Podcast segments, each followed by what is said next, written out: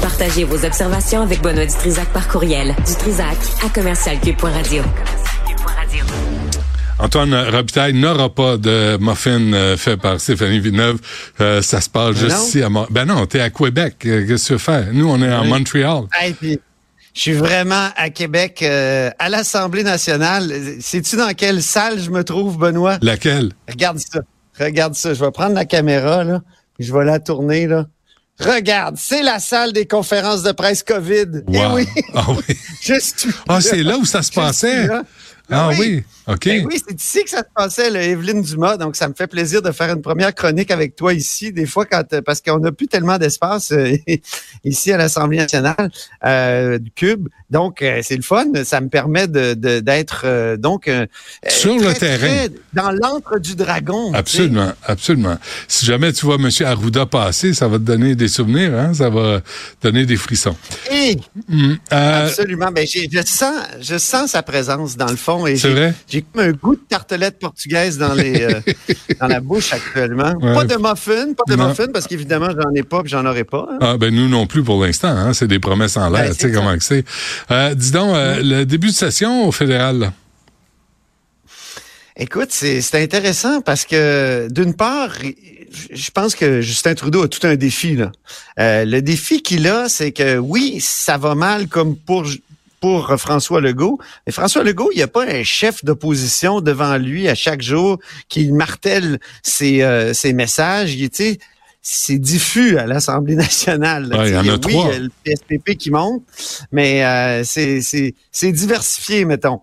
Euh, alors qu'à vraiment à Ottawa, Poiliev est là et il attaque tous les jours, peut-être même qu'il attaque trop. Hein. C'était la question, je pense que Mario Dumont posait la bonne question à un conservateur ce matin. Est-ce que euh, c'est pas exagéré à un moment donné? Est-ce qu'on va pas se mettre à dire, ben oui, c'est selon Poiliev, là, euh, même, euh, je sais pas, moi, le fait que je me suis frappé avec un marteau sur le doigt, c'est de la faute à Trudeau. il fait mauvais, c'est de la faute à Trudeau. Ça, ça, ça, commence à comment dire, à faut pas que ça devienne futile. Je trouve cette caricature-là, c'est ça, ça devient euh, une vraie caricature.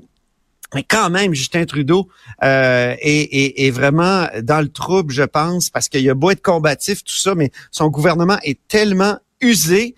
Euh, et on sait ce que ça fait un gouvernement usé. T'as beau dire n'importe quoi, t'as beau faire tous les progrès ou toutes les meilleures lois qu'il faut euh, que, que, que, tu peux et, et le résultat est le même. Ben, s'il les faisait, ouais, mais Antoine, s'il les faisait les meilleures lois, je reviens, on l'a cité plus tôt dans l'émission, Alexandre Dubé l'a cité, tu sais, Pierre-Hugues Boisvenu qui dit, faites un sommet sur les chars volés, vous en faites pas sur les féminicides puis la violence conjugale, allumez un peu, ben, il a raison. Oui.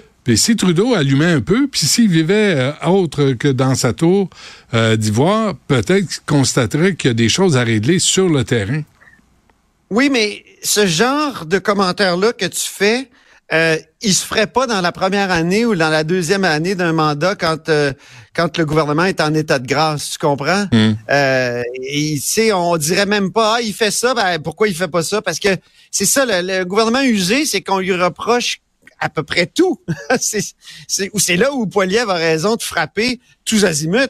Et, euh, et donc, il y, a un défi pour garder la cohésion. Euh, Trudeau, ce qui va peut-être l'aider, c'est qu'il y a l'idée qui circule dans les cercles libéraux, c'est qu'on va aller jusqu'au bout avec Trudeau parce qu'il veut aller, euh, il veut être le chef lors des prochaines élections. Puis il y a des mauvais exemples passés de grands partis qui étaient depuis longtemps au pouvoir, qui se sont vraiment cassés la gueule en euh, adoptant, en, c'est-à-dire en allant chercher un nouveau chef.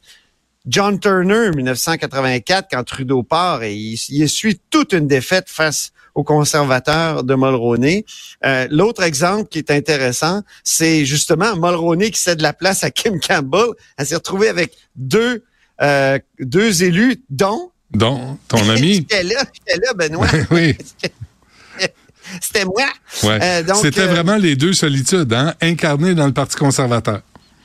Oui, c'est ça. Alors, euh, il y a des libéraux qui disent, ces temps-ci, ben peut-être qu'on est mieux d'aller jusqu'au bout avec le vieux cheval et ça ça va peut-être aider Justin Trudeau à rester en poste à faire une dernière bataille un peu comme euh, Harper a fait une dernière bataille euh, il a perdu euh, mais il, a quand même, conservé l'essentiel de son parti plutôt qu'essayer de changer à la fin euh, donc un, chef comme ça.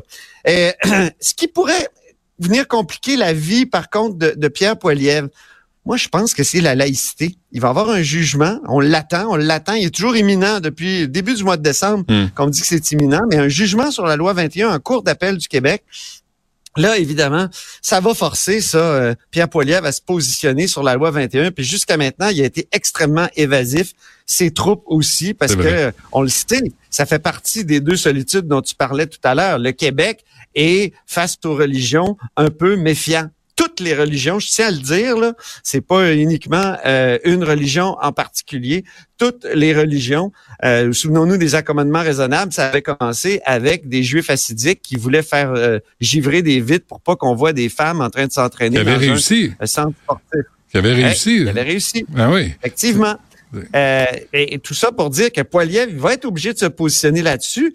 Puis ça vient avec une deuxième question qui est érotisante pour moi. Bon, je l'avoue, c'est que il faut euh, que avant le mois de juin, le gouvernement du Québec euh, euh, annonce ce qu'il va faire avec la, la, la, la, disposition de dérogation, comme on disait jadis, la clause non-obstant, qui est dans la loi 21, qui protège la loi 21.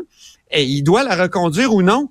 En juin, ça va faire cinq ans, mm-hmm. l'adoption euh, donc, ça, c'est toute une question parce que la clause de l'obstant, Poiliev aussi va devoir se positionner. Au Québec, c'est clair que c'est, c'est, ça va réagir, là, ça va faire réagir ça. mettons que Poiliev dit la cause de l'obstant, c'est une horreur, tu sais, parce que il y a plein de gens très religieux dans sa dans, dans ses troupes qui disent ben il faut pas, il faut protéger la, liberté de religion, puis c'est ce type de loi là. Tu vois, tu vois quel genre de, de problème autre affaire qui pourrait compliquer euh, sa vie, c'est les coucous, je pense, dans le, parti euh, euh, conservateur. Tu sais, des gens qui vont dire qu'il faut sortir le Canada de l'ONU ou même les, les, qui vont vouloir ramener à l'avant-plan d'une façon toujours plus subtile la question de l'avortement. Ben, ça, ça peut aider le Bloc québécois. Le Bloc québécois qui est en difficulté, je pense, actuellement, c'est-à-dire il va bien, il y a des bons, bons chiffres actuellement, mais il est en la difficulté qu'il a pour la, prochaine session, euh, c'est que les gens veulent changer de gouvernement. Ils sont tannés de Justin Trudeau. Je reviens mmh. à ma question de l'usure. Et, et, là, les gens, ils se tournent vers l'alternative, puis tu sais, c'est les conservateurs qui sont un gouvernement en attente. Donc ça, ça va peut-être euh, pousser des gens à dire, je voterai peut-être pour le bloc par principe, mais hmm, je veux vraiment me débarrasser de Trudeau, puis je prends me pincer le nez pour voter pour euh, pour Poiliev. Ça, c'est le défi du bloc, mais il y a quand même quelques cartes dans son jeu, dont la laïcité euh, dont j'ai parlé, puis les coucous. Hmm. j'ai reçu Paul Saint-Pierre Plamondon en début d'émission. effectivement, je lui, ai ben posé, je lui ai posé la question, les écrans, les adultes souvent n'ont pas de, nom, de leçons à donner. Hein? C'est une très bonne question. Puis lui-même, comme chef de parti politique, ou euh, dans la classe politique, tout le monde est accro à son euh, à son téléphone cellulaire. Puis euh, j'inclus là-dedans les journalistes politiques. On est tous complètement accros. Ben quel genre d'exemple on donne aux enfants si euh, aux jeunes enfants quand on est dans la maison tout le temps accroché à notre cellulaire ou au parc, tu vois ça souvent, ben les parents qui sont avec leurs enfants puis qui qui regardent leur cellulaire. Jadis, bon, moi je regardais mon journal ou je l'admets, Benoît. Des fois, j'apportais mon journal euh, au parc. Mais euh, mais quand même, c'est moins prenant que euh, un maudit téléphone qui nous ensorcelle. Hein? Et il y avait une, tellement euh, un bon texte dans le Devoir en fin de semaine. C'est un texte sur euh, qui portait sur, un, grand écrivain, Pierre Vadeboncoeur, mais c'est Étienne Beaulieu qui le signait. Étienne Beaulieu, c'est un écrivain aussi, et euh, qui dit, j'enseigne depuis assez longtemps, il dit 25 ans, pour être en mesure de constater la triste transformation du climat social en classe. Écoute ça, il dit, avant, il dit, les pauses et les périodes de cours, c'était des moments de respiration collective jadis bruyant au possible, chaotique, emporté et plein d'imprévus, mais humainement riche, instructif comme une sorte de prolongement du cours, est souvent plus important que le cours lui-même. Aujourd'hui, c'est quoi? Hein, c'est des gens silencieux, moroses, ennuyeux, lourds comme un enterrement euh, euh, et asphyxiant, dit-il. Et, il dit qu'on devient carrément des zombies. C'est un mot d'ailleurs qu'a repris euh, Paul Saint-Pierre Plamondon. Bon, alors on va voir où ça nous mène, mais je pense que Luc Boileau devrait s'en mêler. Ça fait partie des problèmes de santé publique.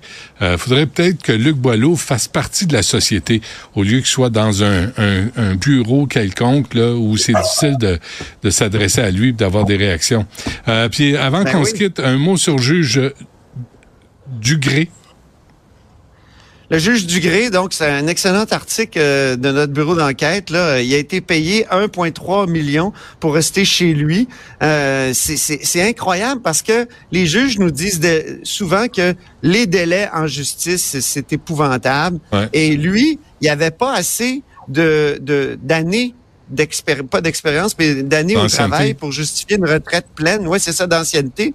Et euh, c'est en contestant euh, hmm. toutes les les, les, les, les, suspensions, puis tout, tout ce que toutes les toutes les mesures qu'on a faites à son égard, et, et même euh, il y a le, le, Conseil de la magistrature qui recommande son sa destitution. Ben c'est en contestant qu'il a pu accumuler assez d'années sans travailler pour obtenir sa, sa pleine retraite.